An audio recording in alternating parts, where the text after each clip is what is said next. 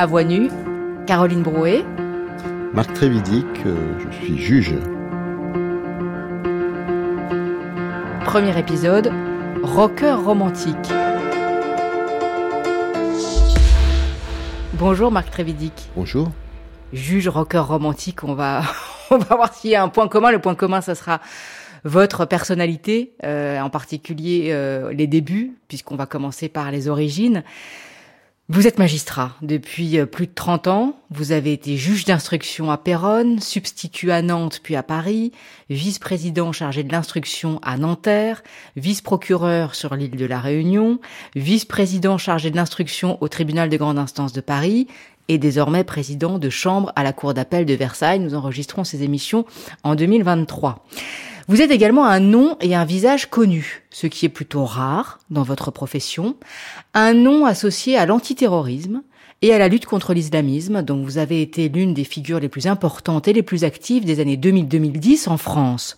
Vous avez travaillé sur des affaires complexes impliquant des réseaux terroristes internationaux, depuis l'attentat de la rue des Rosiers et celui de la rue Copernic à Paris, à la mort des moines de Tibérine en Algérie, en passant par l'affaire Karachi ou l'assassinat du président Abiyarimana, à l'origine du génocide des Tutsis au Rwanda. Votre souci d'indépendance et votre détermination ne vous ont pas valu que des amitiés dans la magistrature et le monde politique, mais votre expérience est telle que vous avez aujourd'hui un regard particulièrement aiguisé sur les conditions d'exercice de la justice, sur l'évolution du terrorisme et du djihadisme international, sur les rapports entre sécurité et liberté, autant de sujets que nous allons aborder ensemble et nous avons deux heures et demie pour ce faire. On va donc, je le disais, commencer par le commencement, par les origines.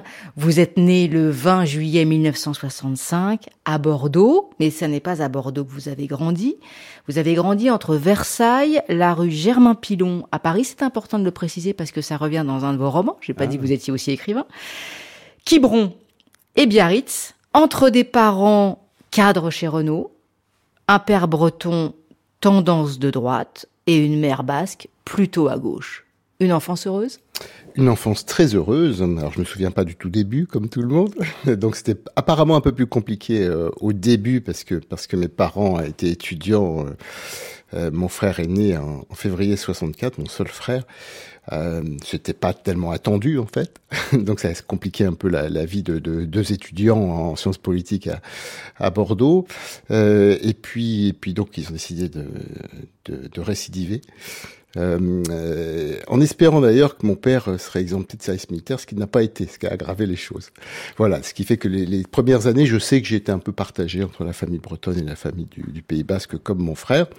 Puis après, on s'est retrouvé effectivement euh, rue Germain-Pilon à Paris.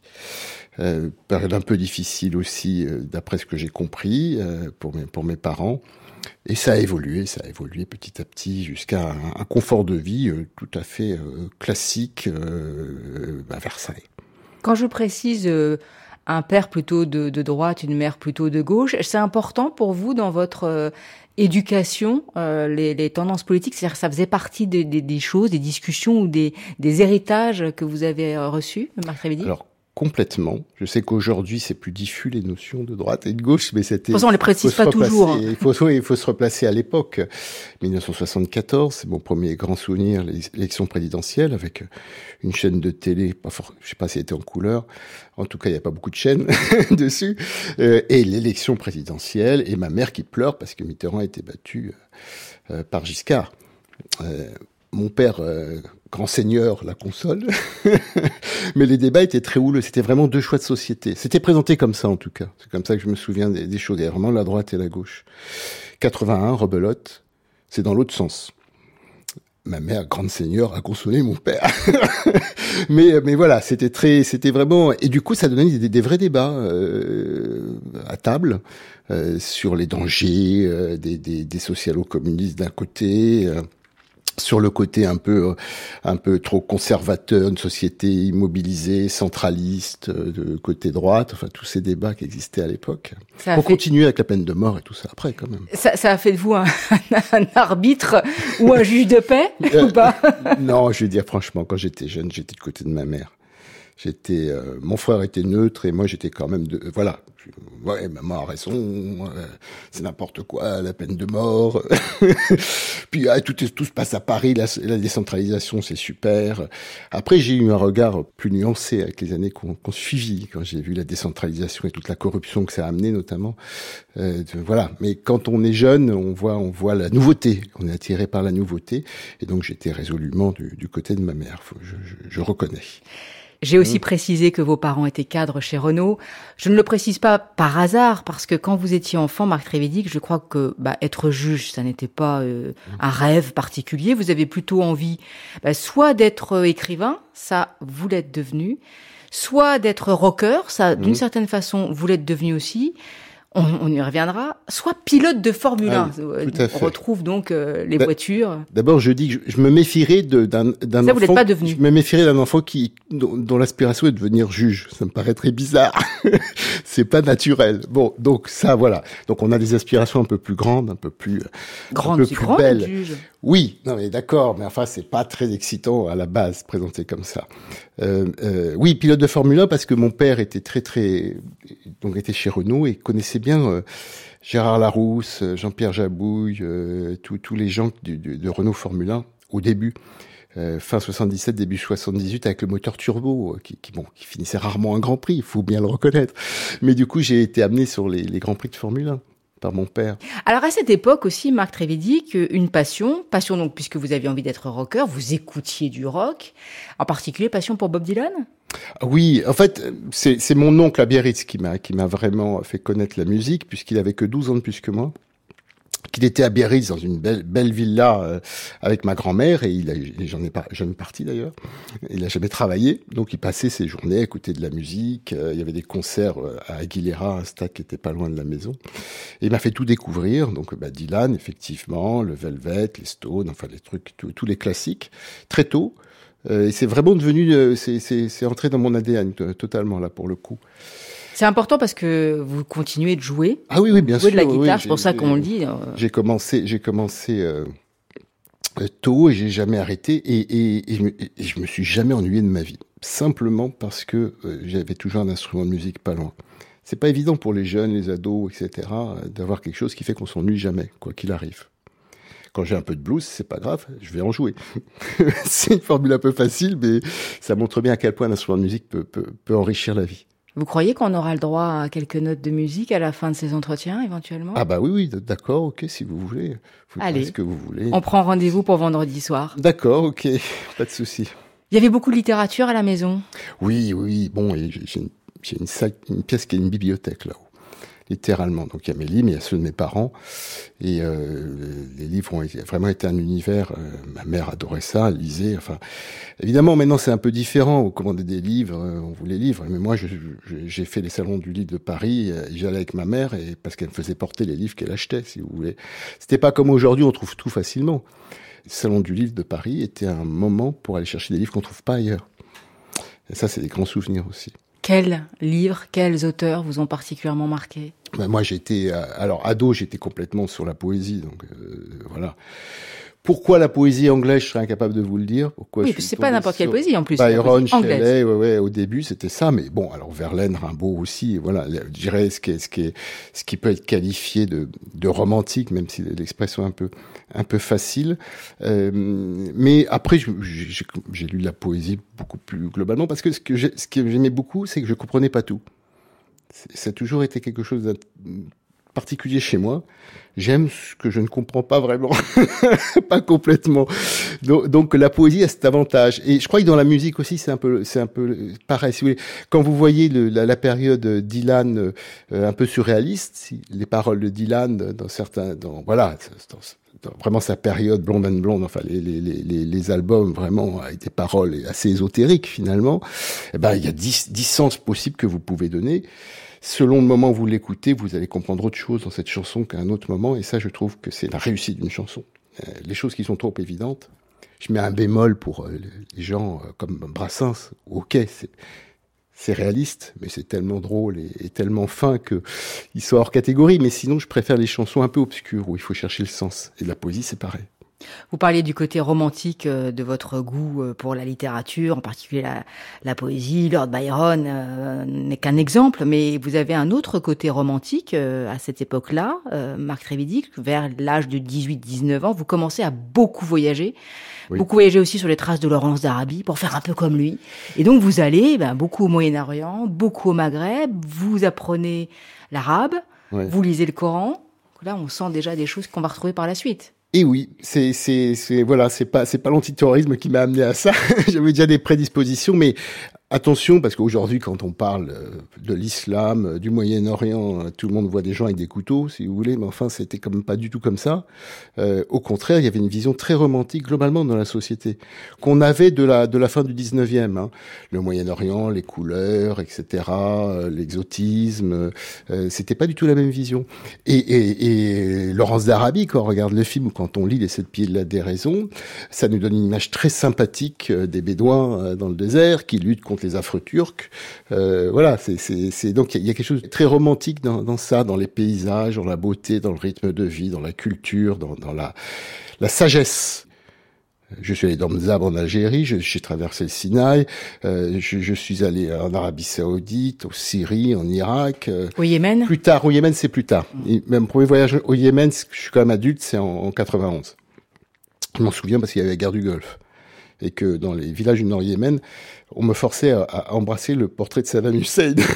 Donc euh, oui, ils étaient complètement fans de Saddam Hussein, et parce que les, Saoudiens avaient viré d'ailleurs tous les Yéménites, euh, ils les avaient renvoyés chez eux. Et voilà, donc je me souviens bien de la date à cause de ça. Donc c'est un peu plus tard, à 91, je dois avoir 26 euh, ans. Je, je, je parlais de Laurence d'Arabie, mais, mais au fond c'est peut-être réducteur. Qu'est-ce qui vous attirait dans tous ces dans tous ces pays, dans ces cultures, dans cette langue? Bah, quelque chose que je comprends pas. non, mais qu'est-ce qui fait que la curiosité intellectuelle va s'éveiller? C'est parce que c'est justement des cultures complètement différentes. Mes parents ont été attirés par euh, tout ce qui est Chine. Euh, oui, c'est des grands voyageurs aussi, vos parents. Oui, énormément. Mais eux, ils avaient une fascination pour la Chine, disons l'Asie. Euh, et, et, donc, ils n'arrêtaient pas d'aller là-bas. Euh, parce que culturellement, donc Japon, Chine, euh, Corée, enfin plein de choses, euh, voilà, Thaïlande, Birmanie, ils sont allés en Birmanie, enfin des, voyages assez extraordinaires. Et voilà, c'est cette culture qui leur est tombée dessus.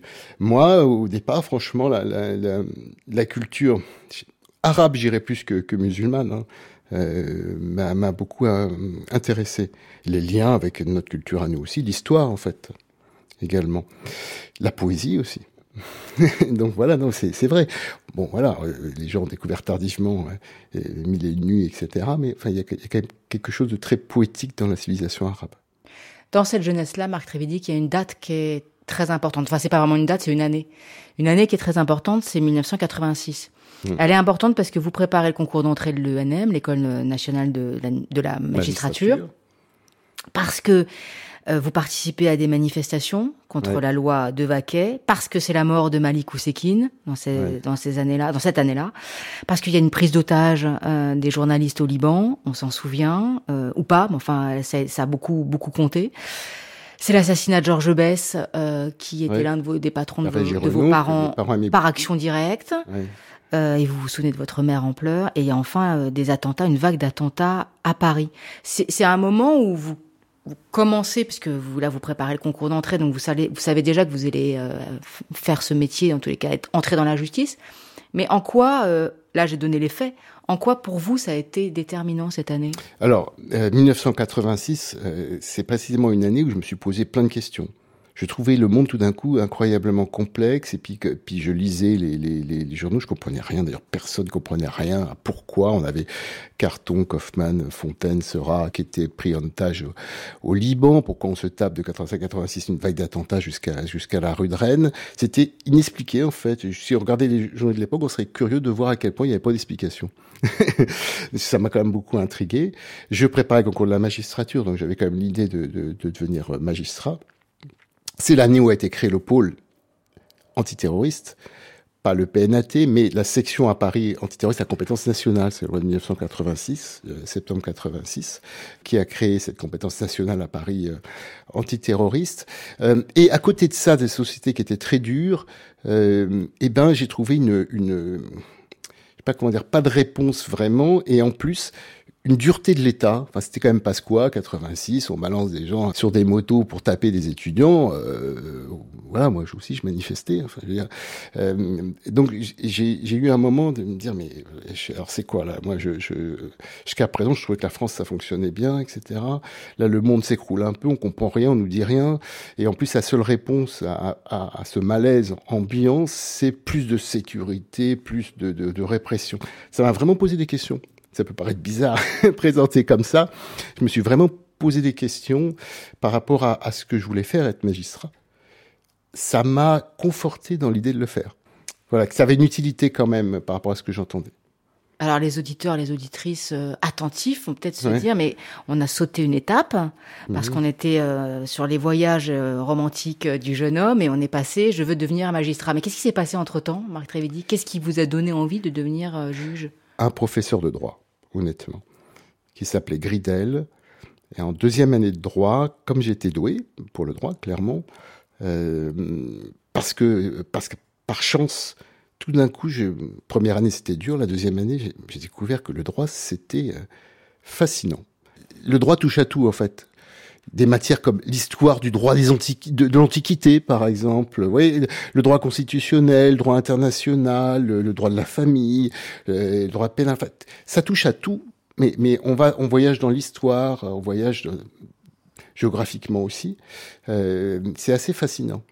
Donc euh, c'est vraiment une, une, matière qui m'a beaucoup plu. Donc du coup, comme ça m'a plu, bah, je dévorais les livres de droit. Donc en fait, j'étais un étudiant complètement à part, j'allais dire. Et, euh, et, donc il me dit, bah, vous devriez faire la magistrature. Euh, je commence à commencer à venir, à, ça commence à me trotter un peu dans la tête. J'avais une vue là aussi romantique parce que j'avais l'image, c'était pas très ancien, du juge Michel assassiné en 80 ou 81, du juge d'instruction qui lutte seul contre les contre les méchants et au prix de sa vie. Euh, voilà une vue romantique, effectivement. Alors après, j'ai vu que c'était pas si simple que ça, mais à ce moment-là, ça m'a vraiment boosté dans cette volonté d'être juge et d'être juge d'instruction en plus ça commençait à être très précis dans ma tête. Bon, les choses vont assez vite, hein, Marc Trévédic, études de droit, entrée à l'École nationale de la magistrature, un premier poste de juge d'instruction à tout juste 25 ans. Vous voilà à Péronne et c'est une expérience déterminante. Oui, alors Péronne, c'était pas vraiment très grand et c'est pas vraiment attractif pour un jeune de 25 ans parce que bon, ça c'est très joli. Hein. Enfin, c'est comme des champs de betteraves, c'est tout plat. Moi qui suis plutôt côté atlantique, euh, c'est pas évident. Mais euh, j'ai privilégié la fonction. Je voulais à tout prix être juge d'instruction. Il y avait quelques postes. Et donc je me suis retrouvé là, tout seul comme juge d'instruction. Il n'y en avait pas d'autres. Et donc là, c'était là une énorme liberté surtout. Vous, vous faisiez tout. Juge d'instruction à l'époque, en 1991, début 91, euh, était vraiment la, la, la, pièce maîtresse de la procédure pénale. Il y avait peu de comparutions immédiates. En plus, il fallait pas risquer plus de cinq ans. Enfin, ça n'a rien à voir avec aujourd'hui. Hein. Tout passait par juge d'instruction. Il n'y avait pas de juge de liberté d'attention pour donner des autorisations au procureur de perquisition. Donc s'il fallait faire une perquisition en cas de préliminaire, fallait juge d'instruction. Donc vraiment tout passait par là et, et, euh, et, une grande liberté procédurale. Alors évidemment que ça a été décrié puisque par exemple, bon, bah il n'y avait pas euh, le rôle de l'avocat était pas le même. L'avocat était même pas là dans la première comparution devant le juge d'instruction. Il était pas là en garde à vue, mais il était même pas là euh, lors du déferment devant le juge d'instruction de, de, de, la, de la personne qu'on inculpait d'ailleurs, qu'on mettait pas en examen. C'était le terme inculpé. Il y a eu des abus, il y a eu plein de choses. Évidemment, ça pouvait pas durer comme ça. Mais euh, quand, quand, on aimait bien son métier et qu'on le faisait avec conscience, euh, il y avait une souplesse extraordinaire qui a disparu petit à petit. Première enquête. Première erreur judiciaire, ah oui, peut-être euh, dernière d'ailleurs. C'est vrai, c'est vrai. Alors, ça dépend de la définition de l'erreur judiciaire. Euh, je, je, pense, vous laisse je, mettre. Je pense, oui, je pense que une enquête, ça peut être compliqué et que et que parfois, si vous voulez, euh, euh, l'erreur c'est plutôt de s'obstiner. Mais si, si vous rétablissez vous-même en, en, enquêtant euh, les choses, est-ce que c'est vraiment une erreur? Pour pour parler rapi passé, oui? rapi rapidement, euh, une personne est accusée par sa sœur de l'avoir violée. Euh, il a effectivement, elle a des traces de coups parce, parce qu'il l'a frappé, ça, il l'a tout à fait reconnu, mais il dit ne pas l'avoir violée. Elle maintient sa mordicus. Euh, et puis en plus, elle, elle, elle me dit qu'elle est, euh, qu'elle est euh, alors enceinte de lui, puisqu'elle porte plainte avec un peu de retard. Euh, et donc je lui dis, ben, jamais eu de relation sexuelle avant, elle avait 18-19 ans. Non, jamais, jamais, jamais. Donc, donc je lui dis attention, ça veut dire que c'est forcément de lui. Hein. Je sois clair. Oui, oui, oui, qu'est-ce que vous comptez faire? Bah, Je compte avorter. Ok. Pendant ce temps, il est en prison, il faut être clair. Donc on attend bah, qu'elle sorte de l'avortement pour prendre le, voilà, le fœtus et puis l'emmener au laboratoire de police scientifique de Lille où on commençait à faire de l'ADN. Et là, aux surprise, c'est pas lui le père. bon, on a quand même une partie civile, une victime qui vient dire clairement, alors qu'on lui explique les choses, on lui dit qu'on va le savoir, puisqu'elle dit qu'elle a eu personne d'autre qui dit non, c'est lui, c'est lui, c'est lui. Donc là, qu'est-ce qui se passe? Bon, l'enquête a finalement montré que c'était pas le frère, le père de l'enfant, mais le père de la fille. Donc, donc elle avait accusé son frère pour ne pas accuser son père. Alors vous apprenez deux choses à 25 ans. C'est que l'âme humaine, l'esprit humain est très complexe. Il faut pas aller dans les simplifications. Il se passe des choses incroyables dans la tête de certaines personnes. Hein, qui sont un peu paumées dans des situations difficiles. Hein. Il ne s'agit pas de jeter la paix à qui que ce soit, euh, mais que, bah, voilà, si vous si vous faites une enquête à fond, vous avez quand même des chances de, de rattraper le coup et éviter les erreurs judiciaires. C'est ce que j'ai appris surtout. Voilà, ça veut dire que même quand je suis persuadé moi personnellement aujourd'hui que là on est dans ouais c'est lui, il y a pas de problème, je fais quand même tout le béaba de l'enquête. Euh, c'est ça quoi qu'il faut faire. Donc c'est le doute permanent. C'est toujours vérifier. C'est pas ça, c'est de se dire voilà, se méfier de soi-même et se dire il y a des passages obligés dans les enquêtes. S'ils ne sont pas faits, ça laisse, ça laisse quelque chose d'ouvert euh, et on peut se tromper. Les enquêteurs peuvent se tromper. Et, jusqu'à l'antiterrorisme, j'ai mené ça. Je peux pas supporter un dossier où, si vous voulez, euh, quelque chose d'essentiel normalement dans une enquête criminelle n'a pas été fait. Exemple. Ah, bah, les moines de Tibane, comment ça, il n'y a pas d'autopsie? Et ça n'existe pas. Une affaire criminelle où il n'y a pas d'autopsie de, de, ce qu'on a de corps, ça n'existe pas. Euh, l'avion à Biarimana, ah bah, euh, on n'a pas regardé les débris de l'appareil, on n'a pas fait de balistique, ça n'existe pas non plus. Même un accident de ligne classique, il y aura un bureau enquête accident. Donc, je veux dire, quand vous voyez que des choses basiques ne sont pas faites, quels que soient les éléments que vous avez dans le dossier, vous dites c'est pas normal, on va faire ces, choses basiques. Si vous gardez ça en tête, vous allez limiter considérablement le risque d'erreur judiciaire. Voilà, ce que euh, paraît tout ce qui est ADN. Bon, bah, il y a plein, eu plein de prélèvements. Ah bah, Ceux-là, on n'a pas fait l'expertise de ces prélèvements. Pourquoi euh, Ah, ça sert à rien parce qu'il y a l'ADN du gars sur le sac. Oui, mais enfin, on va voir s'il y a d'autres ADN. Faites le travail. Deuxième expérience fondatrice, cette fois au tribunal de grande instance de Paris. Vous entrez à la huitième section. Mmh. C'est pas un très bon souvenir, j'ai l'impression. Bah, c'était la section maudite, littéralement. Quand on était en province, euh, on, chacun savait, attention, si tu demandes à venir à Paris, euh, le parquet de Paris avait créé une section de six personnes qui, à longueur d'année, faisaient la permanence pour les 90 autres. Quoi. Euh, et, et l'idée générale était, il faut très peu de, de parquetiers qui fassent la permanence délits et crimes flagrants. Comme ça, ils connaissent bien les services de police, ils font les rapprochements entre les affaires, ils dirigent bien, les consignes peuvent être bien répercutées. C'est vrai que c'est efficace, mais c'est tuant, littéralement. Ça veut dire que c'est invivable. À partir de ce moment-là, euh, voilà, personne ne voulait faire ça, et donc comme il n'y a personne en interne qui est candidat pour ce poste, dès que quelqu'un arrive de province et qu'il a le profil, il était bon. Malheureusement, ça a été mon cas. Mais moi, je suis venu pour des raisons personnelles, hein, puisque mon père était décédé. Euh, et ma mère avait dans la foulée euh, développé une leucémie myéloblastique. Donc elle était à l'Hôtel Dieu. Euh, donc moi j'arrive au parquet de Paris. Euh, je dis non, je veux pas la 8. attendez, ma mère la chimio lourde, etc. Hein, attendez, vous, avez 90 substituts. Il y a peut-être des gens dans une situation plus favorable que. Je vous rappelle, mon, père vient de mourir, ma mère est là dans cet état-là. Et c'est là que j'ai vu, mais à quel point on, pouvait être de je sais sais même pas comment l'exprimer. Je suis pas sûr que dans le privé, ça soit possible d'arriver à ça. Ah ben désolé, j'ai pas de candidat en interne, donc c'est vous. C'est-à-dire inhumanité totale. On prend absolument pas, contrairement à ce qu'on pense, dans certains, dans la justice, on prête très peu en compte les, problèmes des gens. Hein. Bon, ben voilà, je me suis retrouvé là, j'ai fait ce que je pouvais. Hein. Euh, et puis, mais, mais j'en ai, voilà, il n'y a pas de gestion chez nous du tout. Il n'y a pas de direction du personnel, il n'y a rien, il n'y a personne. Vous vous plaindre à, personne. Donc vous vous retrouvez à la merci quand vous arrivez du bon vouloir de, votre procureur. Et en l'occurrence, il avait un côté, euh, je dirais pas son nom parce qu'il a été remplacé après par un au contraire, un très grand procureur d'Antillac qui, qui, a supprimé la huitième section. Donc je préfère pas dire celui, le nom évidemment, mais mais il m'a mis dans une situation qui était carrément euh, abominable en fait. Et c'était effectivement une fois que vous y étiez un cauchemar? Bah, si vous voulez, quand, quand vous avez... Euh, euh vous êtes appelé à minuit, 2 heures du matin, 4 heures pour, aller sur des cadavres à longueur d'année. Euh, quand vous êtes permanence euh, délit, ben vous, vous, allez à la 23e chambre jusqu'à aussi 3 heures du matin, comparution immédiate. Vous êtes de permanence un week-end sur deux complètement, c'est-à-dire à bosser au palais, euh, littéralement. Hein. Euh, pas de récup, euh, c'était effectivement abominable. avec le problème de, ma mère, qui, qui quand elle n'était pas à l'hôtel-dieu, bah, quand elle était à l'hôtel-dieu, bah oui, j'étais à 200 mètres pour aller la voir dès que j'avais un moment. elle était prise en charge, mais entre les chimios lourdes, vous êtes en aplasie, vous, êtes à la maison, vous pouvez pas sortir, vous pouvez pas choper de saloperie, donc ça demande toute une infrastructure qu'on a pu mettre en place avec d'autres, des personnes, des amis, euh, des, des, des, des, euh, aides diverses. Mon frère aussi, mon, frère bossait à l'écotouristique, son boulot c'était de voyager. Donc c'était pas génial non plus. Voilà, c'était une situation qui était très très très compliquée. Mm. Et là, je, je bah, c'est le c'est un moment où j'ai failli m'en aller de la magistrature, littéralement.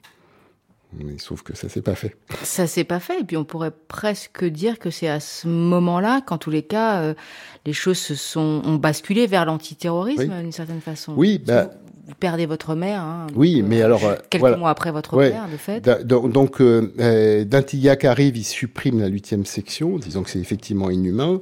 On n'était que six à faire ça à longueur d'année. Et il y a trois. Après, il y a, y a trois sections du parquet de Paris qui, qui tournent sur qui ont trois secteurs parisiens pour la permanence, qui fait que c'est 20 magistrats au lieu de 6 qui font la même chose, quoi, c'est pour dire. Et, et, euh, il me dit, mais euh, vous avez vraiment, vous avez, enfin que j'avais donné satisfaction dans ce boulot, c'était très exposé la huitième section. C'est quand même les crimes et délits flagrants, c'est aussi les manifs, les, les, gestions des politiques, etc. Tout ça, c'est des trucs qu'on prend des coups. Et il me dit, bah ça vous dirait d'aller au parquet antiterroriste. Bon, ma mère était décédée, du coup j'étais pas dans la même logique. Hein. Un truc intéressant, bah pourquoi pas. Euh, on n'était que quatre au parquet antiterroriste à l'époque. Mais personne n'était intéressé par l'islam radical. Euh, bizarrement. C'était plutôt euh, les Basques, les Corses. Ouais, début demi, c'était les Corses et les Basques, c'était la matière noble. L'islam radical, c'était sale, quoi. C'était oh là, il y avait eu les. Pourquoi? Parce que finalement, on sortait des de, de, toute la campagne d'attentat 95, les dossiers étaient encore en cours, allaient se terminer, donc c'était plus lié à France-Algérie. C'est, je veux dire, le truc qui est pas trop, qui, qui n'était pas perçu vraiment comme une menace islamiste, plus comme un problème franco franco-algérien. Hein. Euh, et puis surtout, celui qui était avant moi venait de se faire euh, massacrer dans une énorme audience qui était le Pochi Chalabi, 150 euh, prévenus dans un gymnase, donc les deux tiers ont été relaxés. Hein. C'était l'époque des grandes razzias organisées par Bruguère. on arrêtait tout et n'importe qui. donc très mauvaise presse. Et voilà. D'ailleurs, un, Vous y allez. Un, un, de mes premiers procès, j'y vais. Moi, c'était des gens du, du, du, du euh, mouvement GA où euh, je me souviens de cet article de, de journal qui, qui titrait "Il voit des islamistes partout". Oh là, ça commence bien. Bon, bref, je, je ne vais pas balancer le nom du journal, mais quelques mois plus tard, en septembre 2001, j'étais plus tout seul à en voir partout. ça avait changé. Et c'est ce qu'on verra dans l'épisode 2, Marc Trévidic, dans l'antre de l'antiterrorisme. On se retrouve demain. Bien volontiers.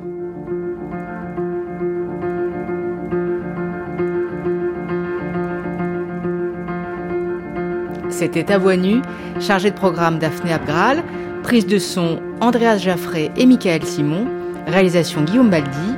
Une série de Caroline Brou est disponible sur le site de France Culture et l'application Radio France.